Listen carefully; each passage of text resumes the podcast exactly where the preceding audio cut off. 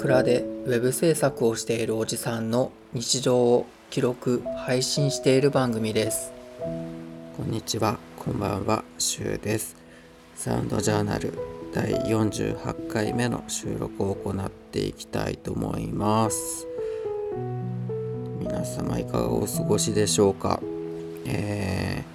ー、収録日はもうクリスマスを過ぎて今年も残すところあと3日という日になってまいりました。ねクリスマスが過ぎるともうほんと年末年越すまであっという間ですよね。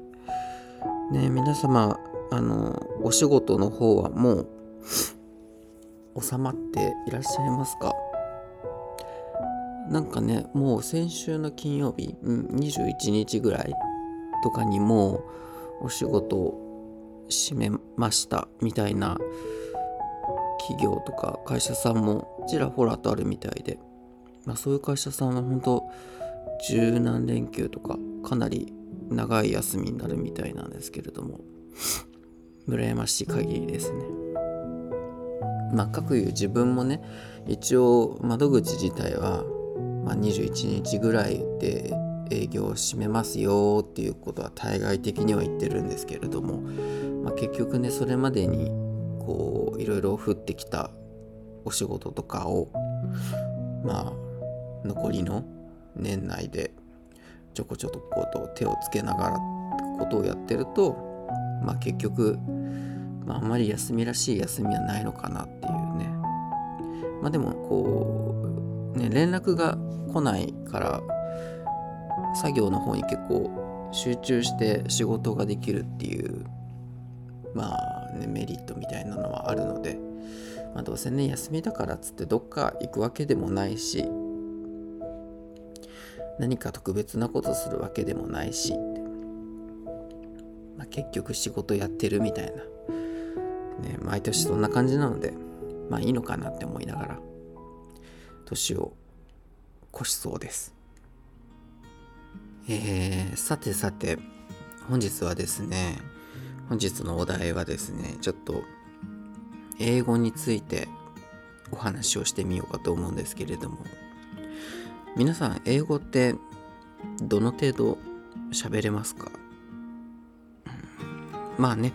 大体の人は高校までは最低限英語はまあ勉強してるのかなとは思うんですけれども、うん、まあでも今の日本の教育英語教育でその高校までの英語で結構ペラペラに喋れるって人ってまあなかなかいないとは思うんですよ。それで、ね、日常会話も問題なく喋れますっていう人ってやっぱりその後プラス何かがないとなかなか難しいと思うんですね。留学だったりとかもう英会話教室別で通いましたとかそういうのがないと難しいと思うんですけれども、うん、なんか僕の周りを見てると割と英語を喋れる人が結構いるんですよ。まあでもやっぱり聞くとね留学してましたとかなんかパートナーが外国人ですみたいなそういうパターンだったりするので、まあ、やっぱりねそのね勉強もそうだけれど、えー、もうほんと英語が飛び交ってる環境に身を置かないとなかなかね日常会話でペラペラと喋れるようにはならないのかなとちょっと思う今日この頃なんですけれども。というのもね最近こう、まあ、英語圏英語をしゃべる喋る方英語圏の方とその立て続けに会う機会があってちょっと自分のあの小さい脳みそをこうフル活用して頑張っていろいろね喋ったりしてでこの間は東京観光のちょっと案内みたいなのをしたりしてたんですけれどもまあちょっとねやっぱり悔しい思いをしたというかうんまあ自分のある程度ちょっと言いたいこと伝えたいことってのはなんとか伝えられるんですけれどもまあでもそれでこう何回かレスポンスのある会話になってくると途中でやっぱりこうあわからないみたいなシーンがあったりとかしてヒアリングの部分でちょっとまだね難しいなって思う思いましたね。うんまあ、それでちょっとあもうちょっと今年今年じゃないな来年か2024年は英語の方をちょっと勉強したいなとは思ってるんですけれども。まあでもねちょっと話それるんですけれどもその東京観光をで東京を案内してたんですけれども、まあ、その方がねどうやらその東京に来るのはもう3回目なんですみたいな話をしててで3回東京を訪れてる人に東京の何を 案内すればいいんだろうみたいな。聞くともう浅草とか結構主要なところは行かれてたんですよね。だから案外その東京でそういった主要な観光場所を除くとどこを紹介すればいいんだろうって結構皆さんそういうの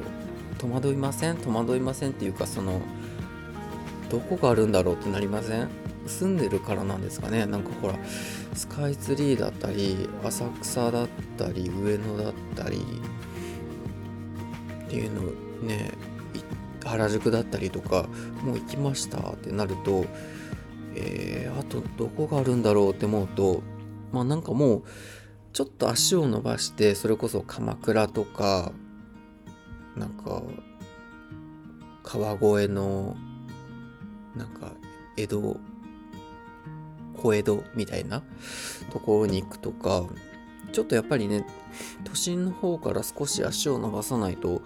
まあ、ちょっと新鮮さはないのかなと思ってまあとは言いつつもまあなんか頑張って振り絞って都内でちょっと、ね、まだ紅葉のシーズンだったのでイチョウ並木をに連れてったりとかそういうところね行ったりはしたんですけれども。まあ東京ってそんな3回4回って行って観光するところってないなってちょっと今回ねいろいろアテンドしてて思ったんですよね。あとはもう食べるとかひたすら。なんかそのぐらいしかないなってちょっと思ったんですよね。見てもあるとこ。あでももっとあるのかな？なんか本当は。僕が知らないだけで、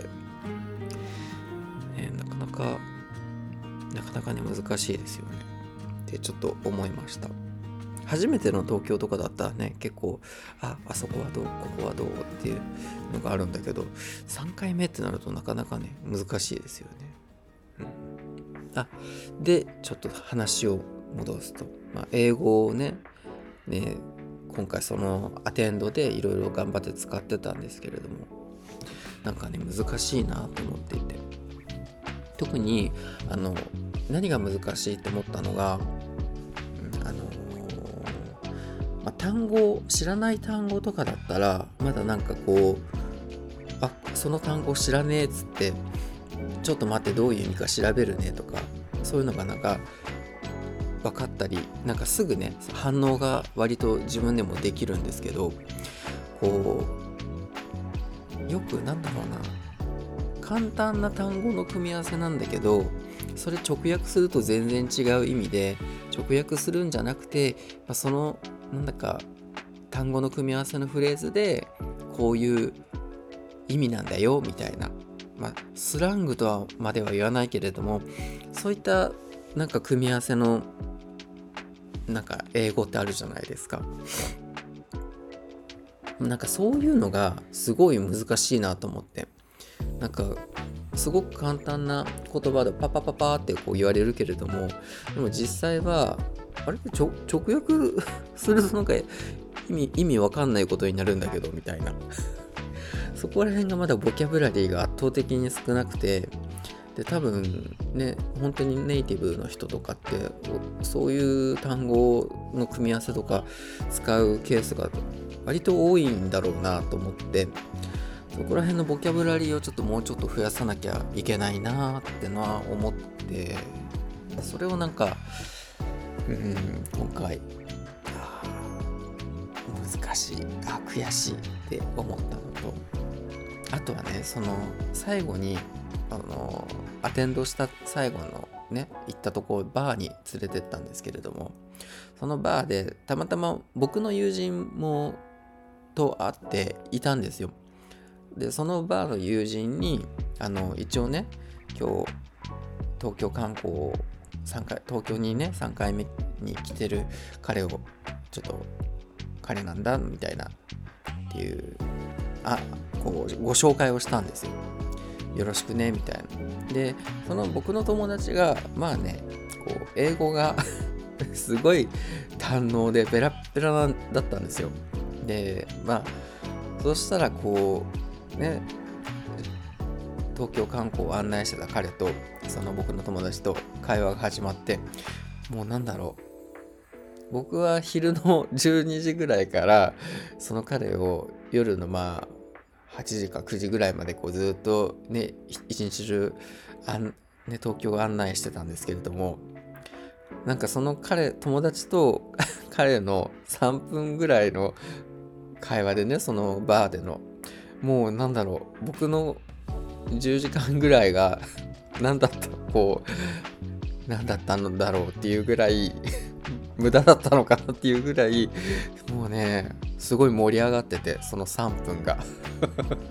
あっという間にこうあなんかどこで君はそんなに流暢だけどどこでその英語を勉強したの？みたいな感じの会話をしててあいやいやここでねなんか留学してたんだよみたいな。あそうなんだ。なんかそっからなんかわーわーわわって始まってあよかったらなんか今度は遊びにおいでよみたいな。あなんか僕なんかそこまで 盛り上がらなかったと思って10時間ぐらいいたばりになんかそこまで盛り上げられなかった自分があ悲しいと思ってでその最後の3分でこうね全部持ってかれた感じがあもうぐったりげんなりがっくりみたいな。あもう僕の10時間は友達の3分に負けたと思って。なんかでも喋れるとあこんなにもなんか違うんだなってのはすごい目の当たりにしたんですよね。その盛り上がり方とか、ね、もうなんかちょっとすごい悔しくって。まあでも、ね、その悔しさがこうもうちょっと英語上手くなりたいっていうバネになるのかなと思って。でまあその後もね懲りずに またあの外国の友達とと会っていろいろ、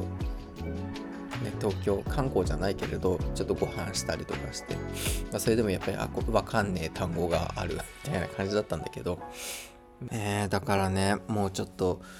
来年はもうちょっとその英語の勉強頑張ろうかなと思ってはいます。うんまあ、今もねこうなんだろう本当お遊び程度ではあるんですけれども一応英語の学習アプリみたいなのをまあ本当にコツコツとやらないよりかはやった方がいいだろうっていう程度ではあるんだけれども一応毎日ねもう300何日継続はしてるんですけれどもまあでもこれだともっとちょっと足りないなと思って。このこのアプリケーションの例題だったりとかそのサンプルがまあなんだろうな。すごくスタンダードな内容で、まあ、もちろんそういうのを使うシーンはあるんだろうけれども多分リアルの会話ってもっとなんかニュアンスがすごく砕けてる英語を使われることが多いなっていう印象をすごく受けて、うん、だからこういう例文みたいなかっちりしたとした英語を話せることも大事だけれどもなんかそういうのを知っ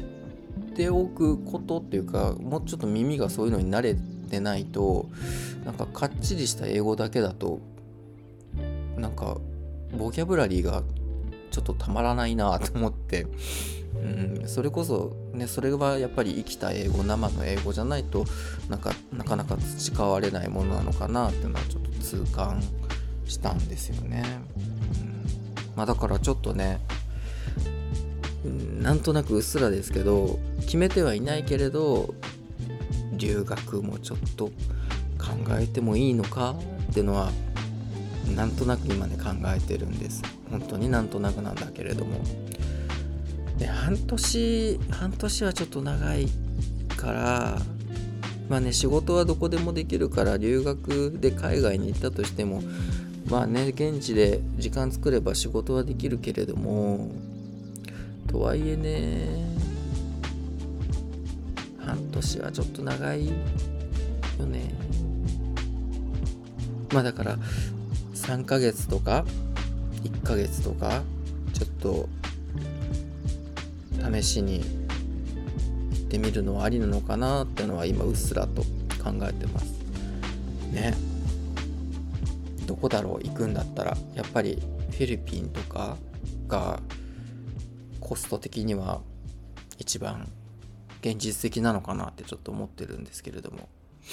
まああとはねなんか一番手っ取り早いのはこう外国人のパートナーを見つけるとまあほんと早いよみたいなことは言うけれどもとは言ってもねもう若くないから 自分自分がね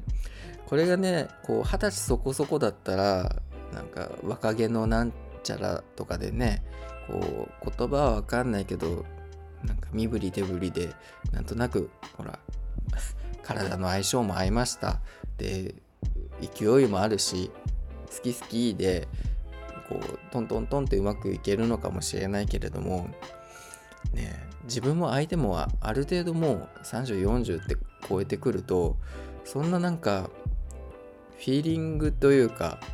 なんかねそんな23日会っただけで「はい好きです。言葉ちょっとわからないけど付き合いましょう」みたいな。そんなねリスクを リスキーな感じな付き合いはもうさすがにしないじゃないですか。お互い年齢的にも、まあ、だからそれもね難しいですよね。やっぱりお互いのパーソナリティだったりね仕事にだったりとかそういったものをもうちょっとバックグラウンドをちゃんと会話してちゃんとしてるぐらいの理解力が言語力がないと、うん、外国人のパートナーと付き合うまでにはちょっと至らないのかなと思うと、ね、やっぱりこうちゃんと年齢的には勉強するべきなのかなってのは思ったりしています。ね、なんか AI とかそういったものが、ね、最近発達してるから、ね、翻訳機能も翻訳精度もどんどん上がってるとは言いつつもうんでもやっぱりなんだろうな。文章とかそういったフォーマットテキスト的なものを機械で翻訳するのは全然便利でありだと思うんだけれども結局対面で相手に対してこうなんだろう。それこそ恋愛を恋愛がね恋愛をするっていう考えると翻訳してる言葉を相手にそのまま伝えたところで相手にはなんかあんまり思いって届かない気がするんですよ。結局自分でちゃんとこういうニュアンスの単語を使ってこの感情をちゃんとこういうニュアンスで伝えたいっていう自分でちゃんとなんだろう単語を選択してなんか伝えていかないとやっぱりうん自分の言葉でこなんだろうその多分心意気とかもそうだと思うんですよ。うまくはないけれども必死にこう伝えたいっていう思いを見れば相手はあなんかすごく熱心なんだなってのが伝わるけれどもやっぱりそれが全部機械で翻訳されちゃうとなんかね、それでなかなか伝わりづらいと思うんですよ。相手の本心というか熱意みたいなものは。そうするとね今の技術ではやっぱりそこまではできないから結局ね自分ので喋れた方が一番いいんだろうなって思うとうん。ね。10年後とか10年経った後にああやっぱり10年前に勉強しとけばよかったってなんか10年後に思う気がするんですよね。まだね。うん。10年経ったとてなんかどうなんだろう。すごい劇的にやっぱ変わるのかな。感情も乗っかってちゃんとその感情も加味して翻訳してるくれるぐらいに精度がすごい上がったりするのかな。まあでもなんかねそれよっか勉強した方が早いのかなってちょっともう思ったりもするんですよね。まあてなわけでうん今ちょっとね最近英語についていろいろ思うところありって感じで英語に泣かされました。ねちょっとそんなエピソードをちょっと語ってみました。皆様英語どうですか？なんかこういうのはおすすめだよみたいなのあればもしね勉強方法とか留学するならここがいいよとかあればぜひぜひ情報をお送りください。それでは今日はこの辺で。あでもあれかもう年内はこれが最後の配信となります。皆様今年も今年もねちょっと途中お休みの期間が入りましたけれどもえー不定期なちょっと不定期気味な配信で申し訳ないんですが今年もサウンドジャーナルを聞いていただきまして本当にありがとうございました、えー来年も頑張って続けていきいければ行きたいと思うのでぜひお暇な時にでも聞いてみてください。それでは皆様良いお年をお迎えください。おやすみなさい。